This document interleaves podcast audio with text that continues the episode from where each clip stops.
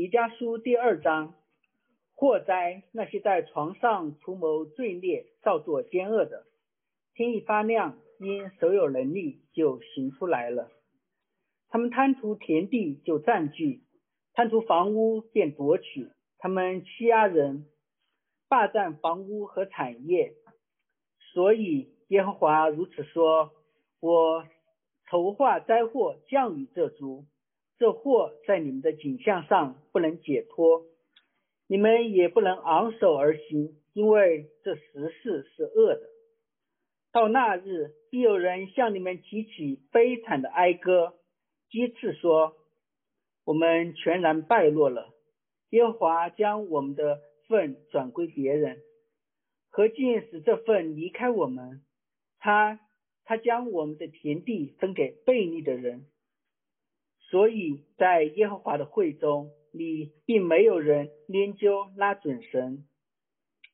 他们说：“你们不可说预言，不可向这些人说预言，不住的羞辱我们。”雅各家啊，岂可说耶和华的心不忍耐吗？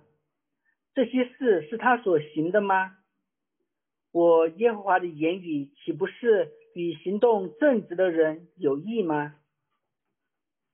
然而，近来我的名兴起如仇敌，从那些安然经过、不愿打仗之人身上剥去外衣。你们的你们将我的名，你们将我名中的妇人从安乐家中赶出，又将我的荣耀从他们的小孩子进行夺去。你们起，你们起来去吧，这不是你们安息之所。因为污秽使人毁灭，而且大大毁灭。若有人心存虚假，用谎言说我要向你们预言得清酒和龙酒，那人就必做这命的先知。雅各家，我必要聚集你们，必要招聚以色列剩下的人，安置在一处，如波斯拉的羊。又如草场上的羊群，因为人数众多，就必大大喧哗。开路的在他们前面上去，他们只闯过城门，从城门出去。他们的王在前面行，耶和华引导他们。这是上帝的话。好，欢迎再次欢迎各位来到上海城市生命教会参加我们的主日崇拜。这两天天气非常的棒，也鼓励鼓励在座的在这场聚会之后，我们继续约午饭，继续去旁边的绿地走走，晒晒太阳，玩个飞盘，看个展啥的。如果你从这个江这里往江边走个五六百米，会看到几个巨大的呃大圆柱，那个叫油罐艺术中心，一看就很艺术。啊，里面正在办一个展，我前两天去看了，海报显示了，海报上面展示的是这个展的一号作品。我不知道你们有多少人去看过那个，知道那里有个展，那个一号作品叫什么？写了三个字母，三个单词叫 more more more，更多更多更更更等于是。然后在这个展当中有许多其他的作品，确实让人感到了这个时代当中人们对更多的一个追求。我们需要有更多的商品，更多的体验，甚至浓墨重彩的里面说我们需要有更多的性别。让让参展人整个展让参参观的人不断的去体验更多的视觉，这个很多的展览可能让你看到不同的东西。这个展呢，他说我还要突破，让你看到很多东西的感受，我让你什么都看不到。于是他有一条全黑的通道让你走过，说你去别的展是用来看展的，这个展我有一段让你什么都看不到，你觉得新鲜吗？有一些展。展览是让你看到各种各样的东西，然后它里面有一个展是在某一个油罐里面，你走进去发现什么都没有，就真的什么都没有。他说对，这是让你突破你的对展览的一个感受，就是你进来然后什么都看不到。总之，各种各样的展都希望满足我们对更多的体验、更快的、更大的体验的一个感受，让人经历更多更大。更出乎意料，来满足我们内心对永恒、对无限的追求。很可惜，more more more，更多、更多、更多，这个主题本身在人类历史上是一个并无新意、反复出现的。今天的圣经也在说，当时有这么一群人，天天就想着更多、更多、更多，但这件事情本身毫不新鲜。刚刚过去的那个漫长的双十一，对，从来没想过双十一能过十几天。我想问大家，有多少东西让你们在付尾款的时候开始有些后悔？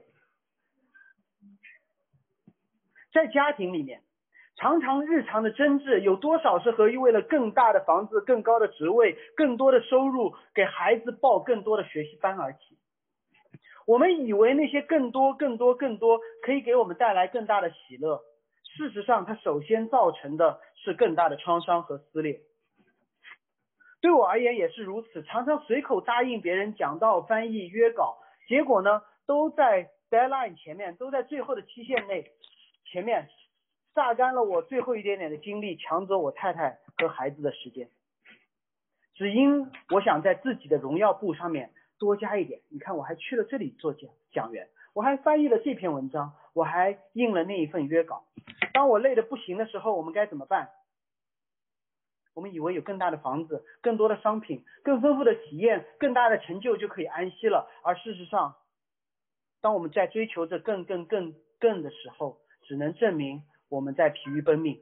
我们在一个围城当中，一边被赋予了更大的能力、更多的资源，被推送了更多的产品。被告知我们还可以做更多，而事实上我们如同一个雪球一样越滚越大，越滚越快，最后带来的不是安逸和祥和，最后的结局可能就是一场雪崩。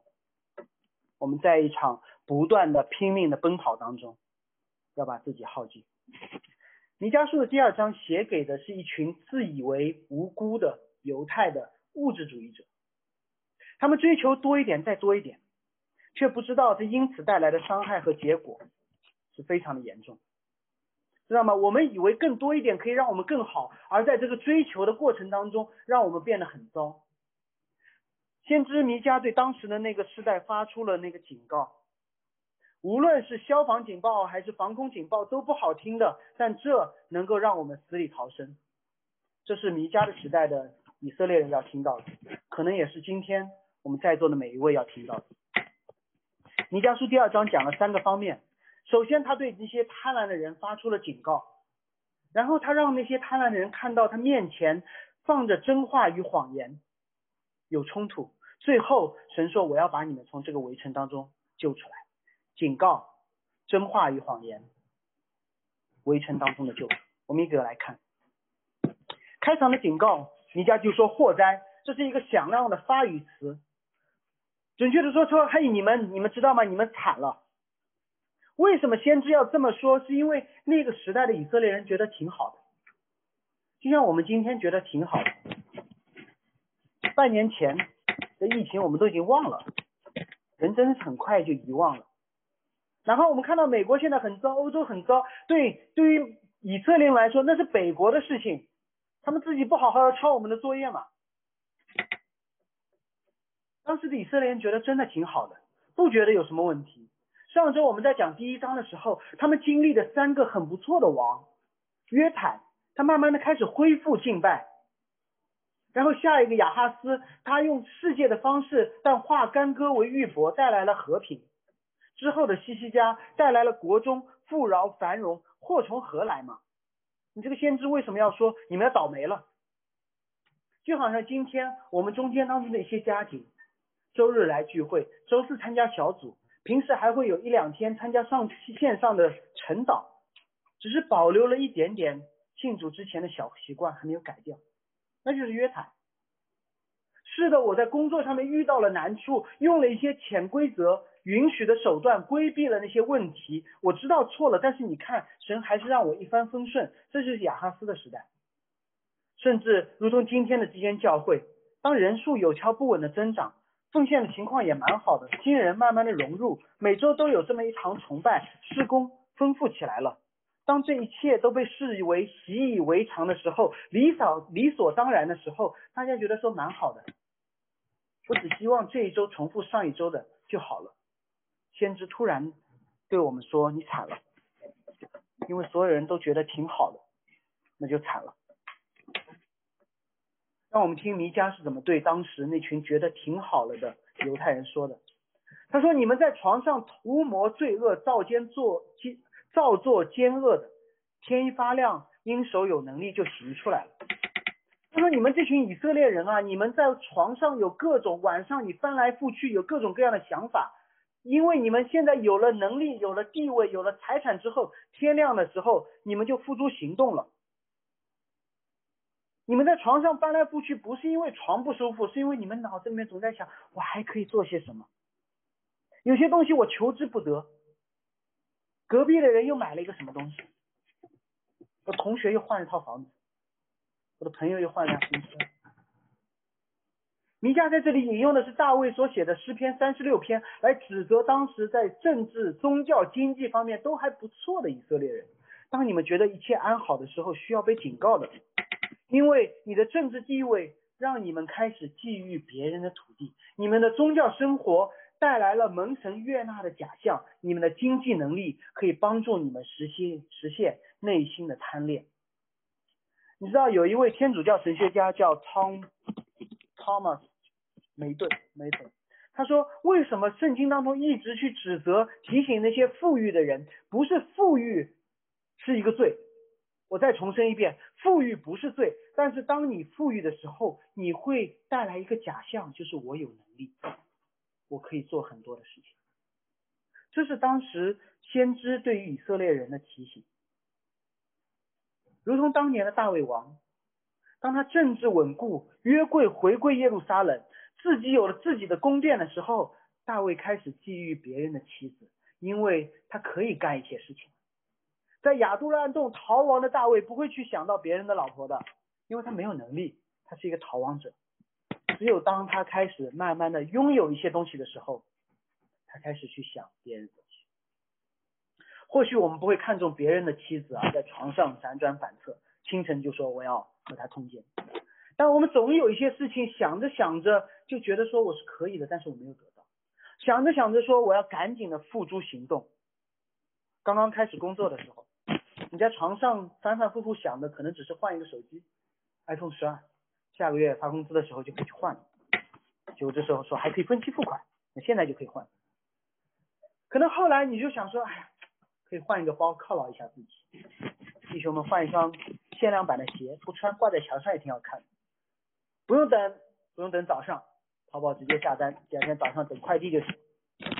后来能力当你更强一点的时候，你开始在研究各种各样的车，早上或者周末就冲一个 4S 店，然后呢是房子，然后是第二套房子，然后可能我已经想不到了，想象力受限了。因为能力还不够，感谢主。当我们能力越来越多的时候，我们的想象力就越来越丰富，我们在床上想到的东西就越来越多，越来越多。以色列人这时候会怎么说？他说：“这是我的能力呀，我靠自己能力呀，有什么不可以？凭什么说我是图谋罪孽、造奸作恶的？”今天绝大多数的人也会这么说：“这是我劳动所得，一不偷二不抢，有什么不可以的？”让我们看名家继续怎么解释。第二节他说，他们贪图田地就占据，贪图房屋便夺取，他们欺压人，霸占房屋和产业。这让我们侧面了解到当时犹大国的一个状况，就是他们的财富越来越不均，有钱的、有产业的、有房子的，越来越多的去占据其他人的产业房子；有能力、有地位、有财产的，他们对财富的渴望。竟更加容易得到实现和满足，于是产生了另外一群人，他们越来越贫穷，失去了自己的土地，失去了自己的房产，失去了自己的家园。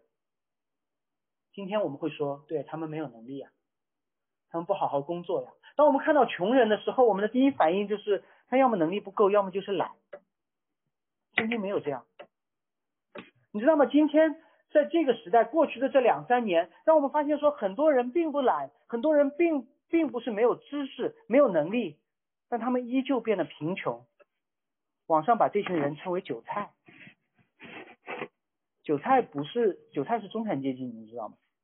韭菜通常是有很好的学历，曾经有过资产的一群人。但我必须重申一下，圣经从未指责过人的能力、财富和地位。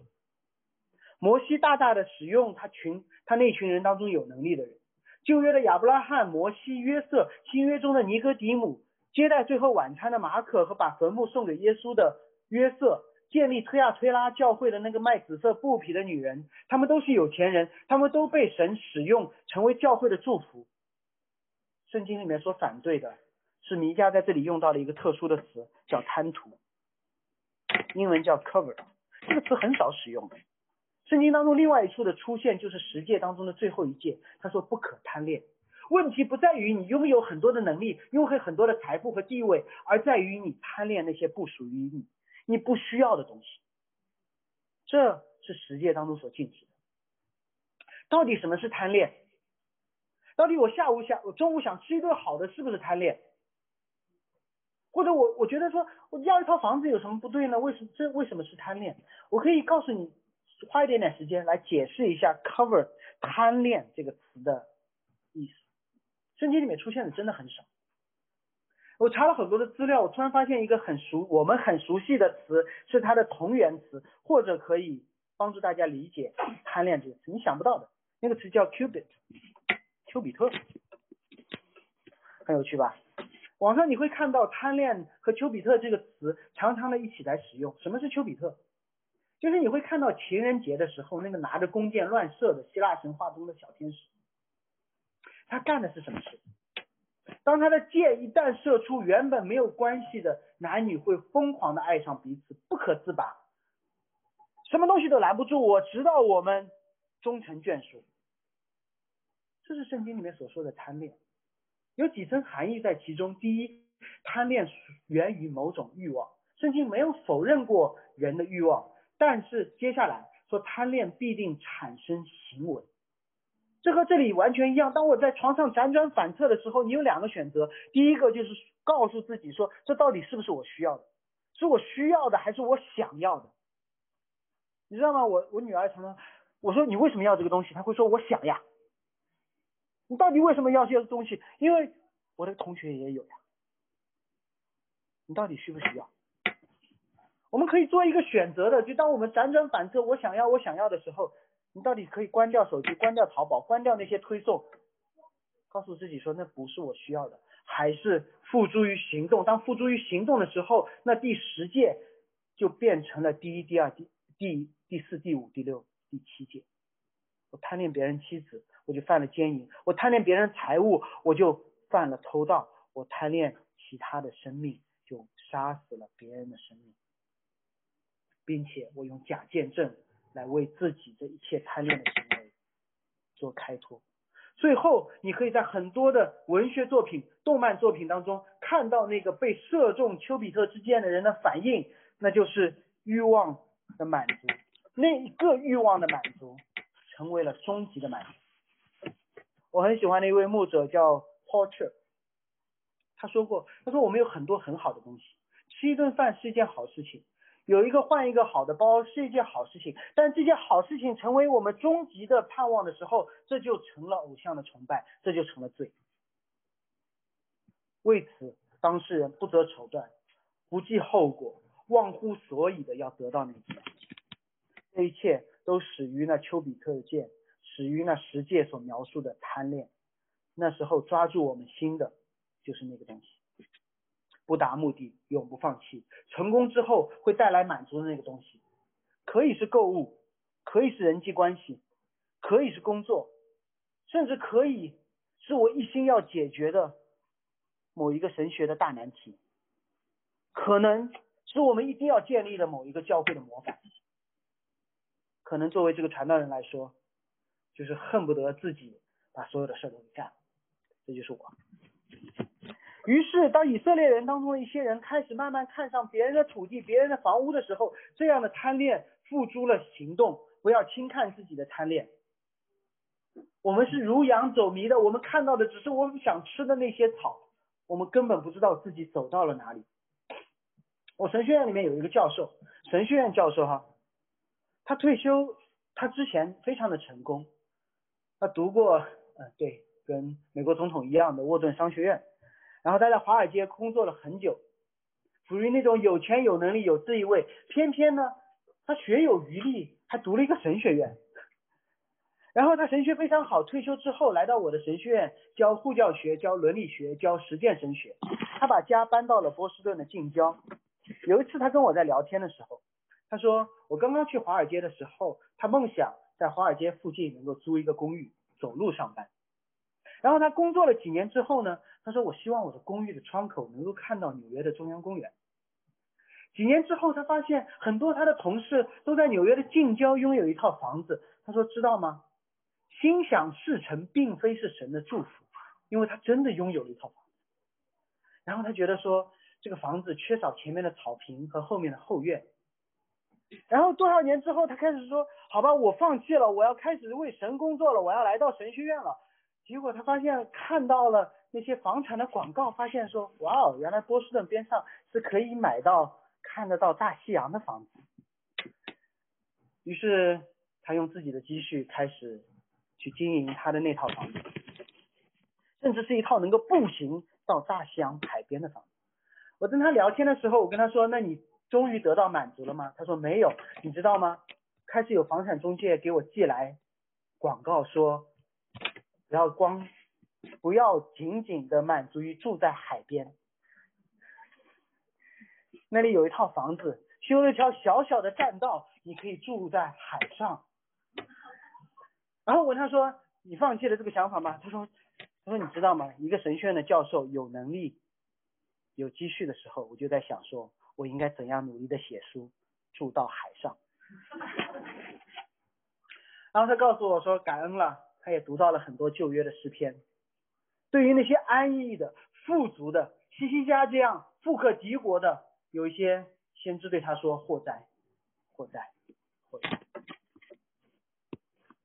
还是那个问题，如果是我们正当的劳动所得，何故何罪之有？为富不仁，不是圣经的教导。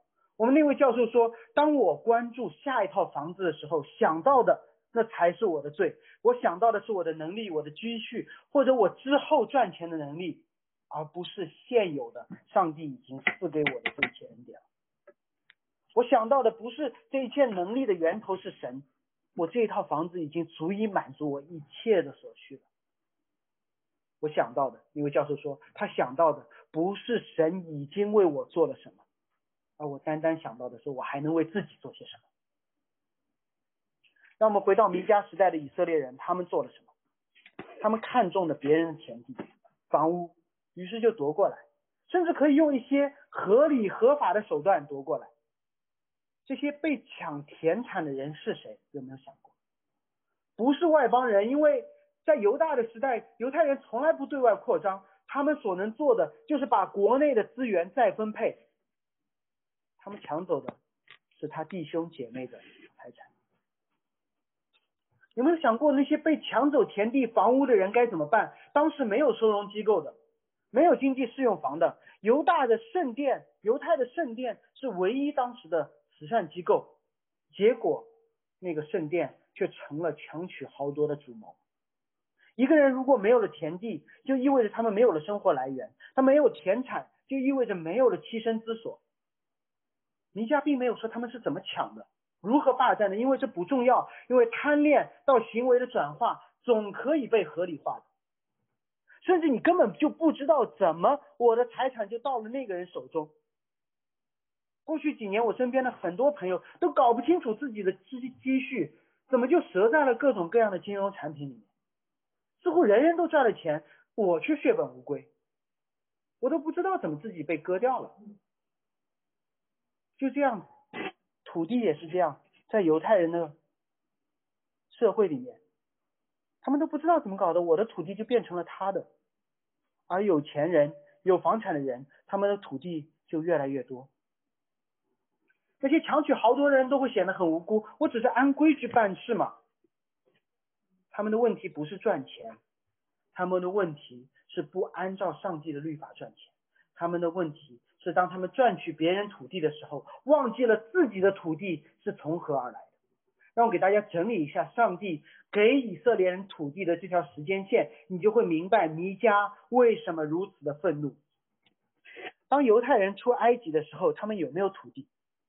没有的。有没有房产？没有的。所以当上帝颁布十诫的时候，他说你不可贪恋他人的房产，并一切所有的。当以色列人听到这么这段经文、这个律法的时候，以色列人会说：神，你为什么要管我的私有财产？他会这么想吗？神，你为什么要管我怎么样去得利？他们会这么想吗？他们不会的。他们会想说：哇，我们这些奴隶终有一天会拥有自己的土地。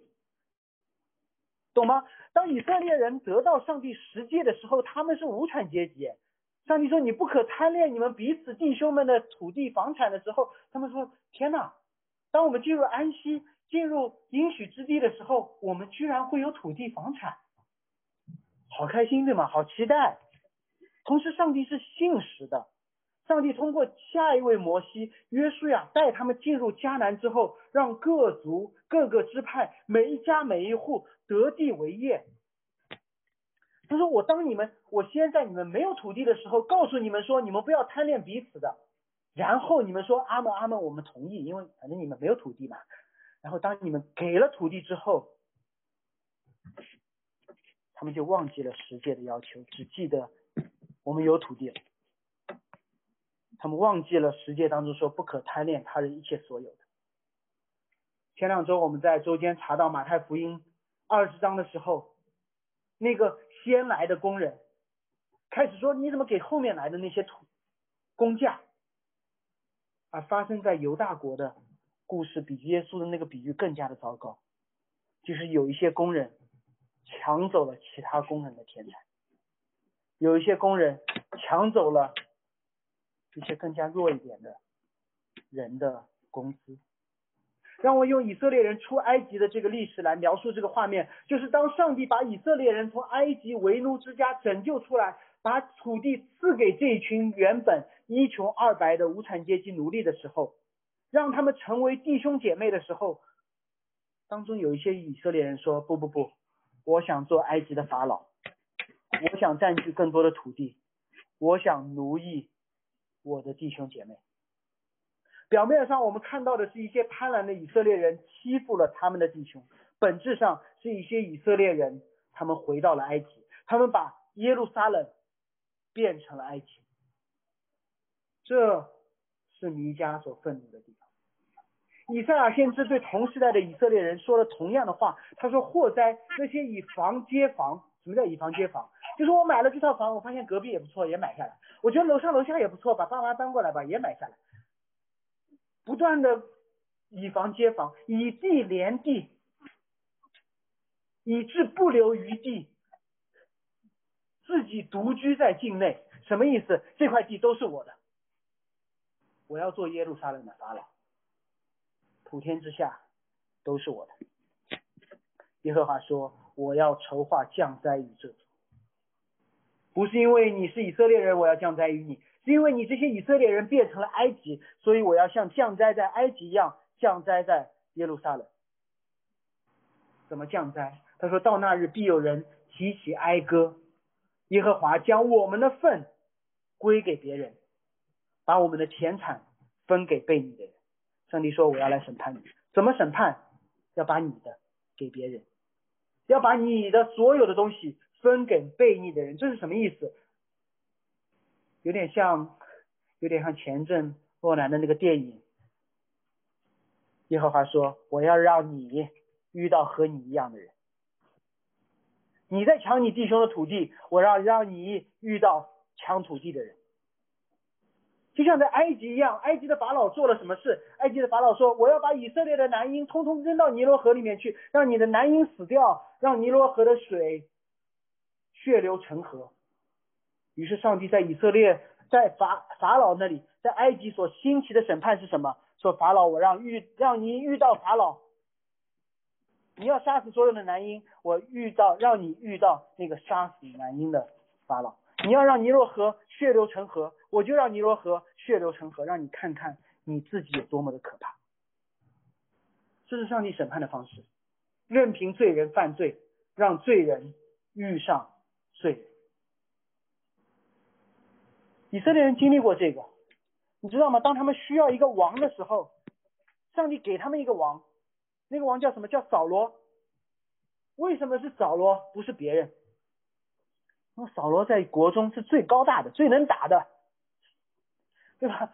打仗的时候怎么办呢？主将单挑，谁出去谁赢。所以扫罗是最能打的。于是上帝说：“我要审判以色列人，给他一个更高大的歌利亚，让你的扫罗遇到一个更高大的、更能打的。”这是神的审判。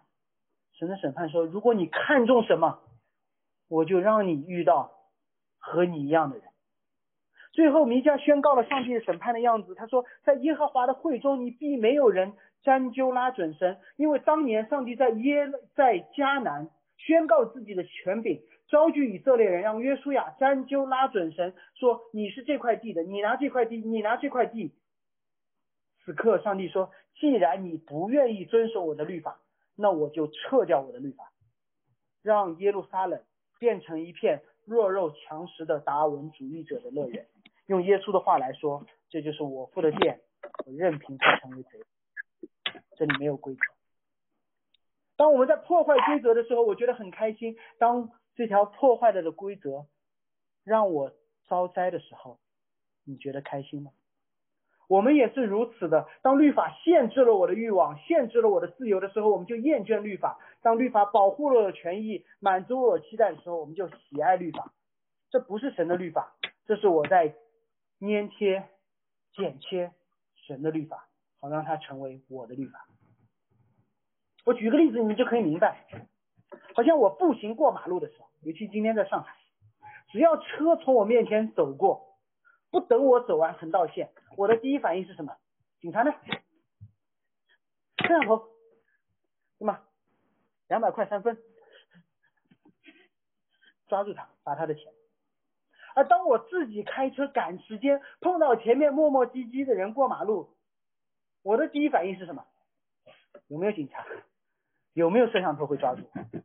如果没有，我就慢慢的挤过去嘛。理解吗？我们从未遵守过律法，我们只是利用上帝的律法，给自己占的一些好处。圣经里面没有否认你可以把土地交给你的弟兄，如果你难的时候，你经营不好的时候，你可以把你的土地给你的弟兄。但同样，这条律法说，当你占有别人的土地的时候，你应该把土地还给他。所以，有一个应用，当我们在某些人际关系重大决定碰到难处的时候，基督徒应该怎么办？很多时候，大家都会来问说：“知识啊，你觉得我该怎么办？”我们甚至不需要翻开圣经，你可以问自己两个问题。就是在没有律法约束的时候，我到底想怎么办？我到底想怎么办？然后想一想，我是不是愿意遇上我自己？我会不会愿意和想怎样就怎样的我成为朋友？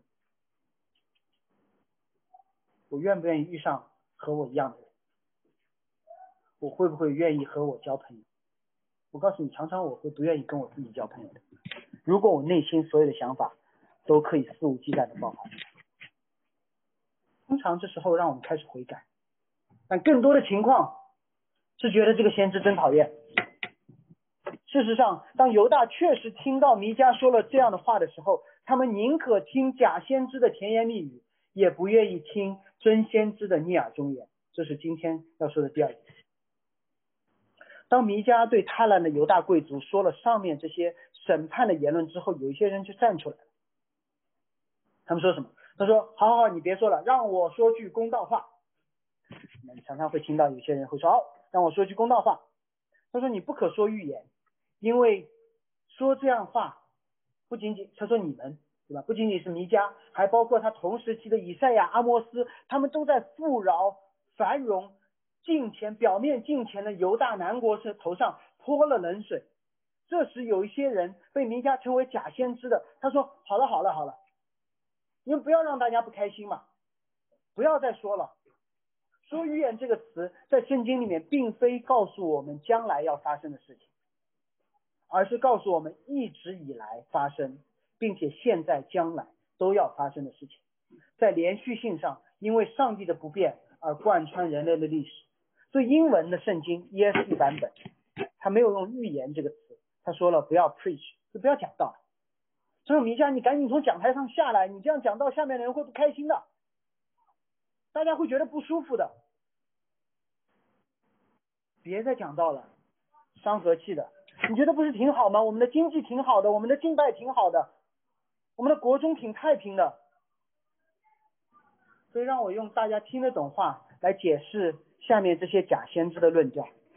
假先知说：“雅各家啊，岂可说耶和华心不忍耐，或者说心肠狭窄？这些事是他们所行的吗？”翻译出来说：“我们的耶和华神应该是宽容的，既然是爱的，那么审判人的事情。”就不要再说了嘛！一个爱人的神怎么会审判人呢？继续，我耶和华的言语岂不是与行动正直的人有益吗？我们这些人都是好人，我们有自己的宗教生活，我们有国中的太平。耶和华神，你应该祝福我们，何必说这些审判的话来警告我们、破坏气氛呢？所以当时的教会，他们希望听到的。是一个安逸的、不伤和气的福音。你觉得弥迦受欢迎，还是这样的假先知受欢迎？在每一个时代，都是站出来说说句公道话，不要说这些让人不开心的话的假先知受欢迎。这些假先知开始讲他们的道，讲那些让人舒服的道，讲那些人愿意为之买单的道。第十一节我跳过一点，先说后面。他说：“若有人心存虚假，用谎言说我要向你们的预言，向你们预言，其实是我要向你们讲道，得清酒和浓酒，这人就必做证明的先知。清酒和浓酒是当时那些先知的工价。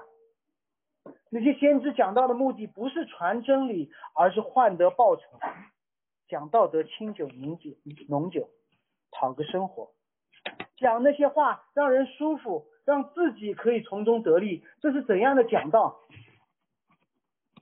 这是今天我们常常听到的讲道。这样的先知在今天有另外一个称呼，叫 KOL。这些的讲道也变得非常的简单，总归起来只有两个字，叫买它。因为只要让你舒服了，就有人买单了。这些先知的目的是什么？就我讲完之后，我可以有一些收获，讨个生活而已。你知道吗？这些信息是有魔力的。你看过直播你就知道，你会忍不住下单的。为啥要剁手？因为只有剁手，你才可以忍住不点。你靠你的意志力根本没有办法控制不住自己，more more more，不断的增加增加再增加，加上今天大数据的加持，加上 AI 客户的随叫随到。加上蚂蚁的财务支持，所有你图谋的事情，包括你想图谋自己都没有想到的事情，不用等到天亮，甚至不用你有能力，你以为你将来有还款能力，你今天就能行出来。而你想到你夺取的是什么吗？你没有夺取别人任何的东西。当你看到你的账单的时候，你知道说。你是那个被夺取一切的人，你被不知道什么东西夺取了你的房产地界，只是因为我们有一个假象，就是默默默，最后我们自己把自己抢空了。先知描绘了当时南方犹大耶路撒冷的样子，他说：“近来我的民兴起如仇敌。”不是仇敌来抢我们，是我们自己把自己抢空了。以色列人离开了埃及，但是他们的梦想是成为法老，而他们被这样的一个梦想奴役了，他们还是奴隶。从那些安然经过、不愿打仗的人身上剥掉了外衣，怎么办？摩西律法明令禁止，因为外衣是一个人的生活保障，没有土地可以去别他人的。土地里面去捡边边角角，没有房子可以露宿街头，但是他们需要一件外衣，半垫半盖，度过漫漫长夜。但是他们怎么办？如果把自己都抢空了怎么办？我们就抢夺彼此，抢夺别人的生活保障，抢夺你弟兄们的生活的尊严。所以摩西的律法当中说，如果你拿了邻舍的衣服做当头，摩西没有说你不可以拿。确实有些人欠你的钱，你需要有一个当头。但如果这件衣服是他唯一一件衣服，请在日落之前还给他，因为这是你的能力，因为你自己的衣服都是神给的，记得吗？谢谢。是神真的给了亚当夏娃一件衣服，那个父亲在路加福音十五章给了他儿子一件衣服，所以我们不仅仅是可以享受自己那件衣服的人，我们也可以。把我们弟兄姐妹的衣服还给他，否则他拿什么睡觉嘛？第九节说：“你们将我民中的妇人从安乐家中赶出，又将我的荣耀从他们的小孩子进行夺走。犹大有人拥有比北方王国更加优越的身份感，因为他们拥有圣城耶路撒冷，他们拥有圣殿。但到底什么是耶路撒冷？什么是耶和华的圣殿？”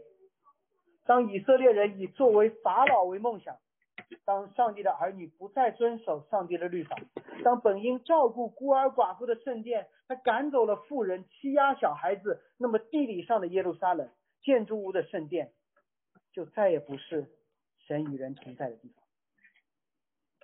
真正可怕的不是北方的耶路撒冷，真正可怕的不是周围的亚述巴比伦帝国，真正夺走犹太家园的。把耶路撒冷变成埃及的，不是他们的富裕，而是他们心中自我为中心的罪，而是他们说更多一点，更多一点，更多一点，就像那些法利赛人一样。耶稣说：“你抢夺了寡妇的财产。”摩西律法没有禁止拿别人的衣服，但是要求拿衣服的人日落之前还回去。摩西的律法没有说。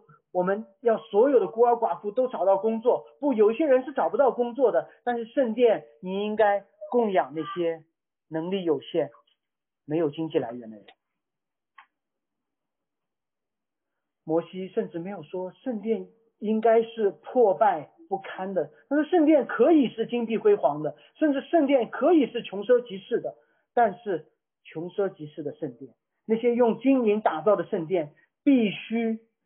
去照顾那些孤儿寡妇，若没有慷慨和怜悯，圣殿就和法老的宫殿无异了。然而，这似乎又是一个围城，如同我们在上海一样，要么在买买买当中成为韭菜，要么在逃亡当中还是被收割，要么在安静当中还是被收割，要么在收割其他的人过程当中，早晚还是两手空空。怎么办？一家说了，你们起来去吧，这不是你们的安息之所，因为污秽使人毁灭，并且大大的毁灭。什么意思？这不是以色列人第一次听到的，起来去吧，这不是你们的安息之所，这是他们在埃及的时候就听到的。埃及的以色列人，他们想象不到埃及以外的世界，他们只想象到了我在埃及能够努力做工，这样我可以成为一个奴隶。众奴隶当中的一个工头，管理我的其他的奴隶的弟兄们。于是摩西对他们说：“起来，去吧，进入应许之地，享受安息。”更早的时候，罗德在索多玛的时候也听到类似的呼吁，说：“起来，去吧，因为这个地污秽了，要大大的毁灭，此处不宜久留，你应该离开。”怎么离开？罗德需要天使的带领。埃及以色列人需要摩西的带领，而最后两节经文让我们知道说，我们自己不会走出这个围城，除非神把我们带出来，我们逃不掉的。围城的意思就是被困在里面。在埃及土生土长的以色列人不知道红海以外是什么，在这个弱肉强食、互相消费的围城里面，我们面前只有两条路，要么就是踩着别人的尸体向上爬，要么就是被踩在下面。我们根本不知道这是一艘缓缓下沉的大船。我们要的是一次彻底的逃离，而不是向上多爬一点，再多爬一点。先知弥迦给了以色列人一个熟悉的画面，他说：“雅各家啊，我必要聚集你们，我要招聚以色列人剩下的安置在一处，如波斯拉的羊，如草场上的强群，因为众人必大大的喧哗。尼迦说：“我要做你的牧羊人，上帝要做你们的牧羊人，把你们招聚起来，你们很多的人会大大的喧哗。然后呢？然后说耶和华会引导你们破门而出，你们的王在前面，耶和华引导他们。以色列人看到这句话的时候，他们会感恩说：主啊，你在过去的历史上所做的一切，今天你会坐在我的身上。”当我们把耶路撒冷变成埃及的时候，你会把出埃及的事情继续的做在我们身上，因为曾经有一位在米甸放羊的叫摩西的人，他来到了埃及，他说我要把以色列人招聚起来，一群乌合之众，大大的喧闹吵吵得不得了，动不动骂一下摩西，动不动抱怨一下上帝，但是依旧他们突破了埃及的城门，红海像城门一样打开。摩西作为领袖走在前面，代表耶和华的云柱火柱在他前面引导。所以当这件这个画面被描述的时候，以色列人会开始兴奋，是不是？我们将经历再一次的出埃及。又有一次，有一个牧羊的孩子，他名字叫大卫。他不是那个高大的扫罗，他是那个连扫罗盔甲穿上都像戏服一样垂在地上的大卫。他带领了一批人离开了扫罗的以色列。其实当时也是一群乌一群乌合之众，慢慢的建立一个全新的国度。他带领以色列的时候，有一个代表耶和华神的约柜走在前面。他们离开了扫罗的国度，进入了当时敬拜神的耶路撒冷。所以你看到弥迦没有在说一件新事情，他在一次又一次的传讲一个旧的福音，一次又一次，上帝招聚，上帝引导，上帝找一个人。走在前面，上帝在最前面的引导。那么这一次呢？以色列人继续强取豪夺同胞的财产，把耶路撒冷变成埃及之后，上帝应该怎么办？在土地的问题上面，上帝没有禁止过土地交易，知道吗？上帝没有禁止过土地交易。他说：“你们这些经营不好的，可以把你的土地给你的弟兄。”你做这个土地上的经营管理者，但是允许土地交易的神设置了一个规定，他说第七个七年，也就是四十九年的时候，你要将我在起初按照拉准神的时候，把你的土地还给你的弟兄，把土地回归成进入迦南、进入那片应许之地时候的那个分配的标准。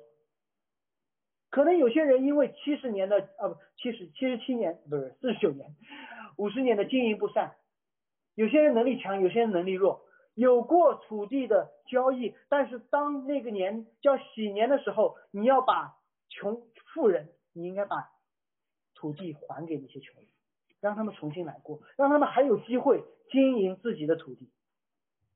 很可惜，当土地开始流动。就再也没有人遵守，为什么？你可想而知嘛。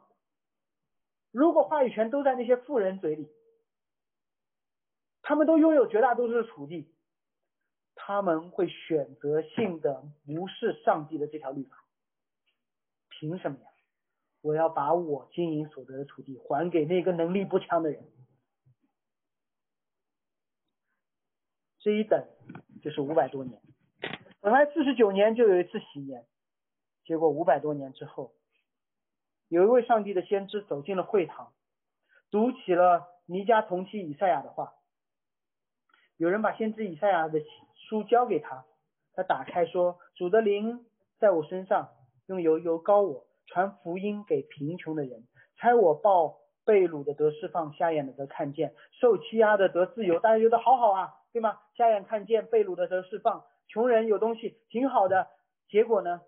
报告神悦纳人的喜年，这可不好了，因为当时在会堂里面敬拜的人都是有钱人，你不是先知啊，你是罗宾汉，你是要来劫富济贫的，于是大家就愤怒了，大家要把他撵出城外，甚至推下山崖。为什么？因为喜年是富人所不喜欢的。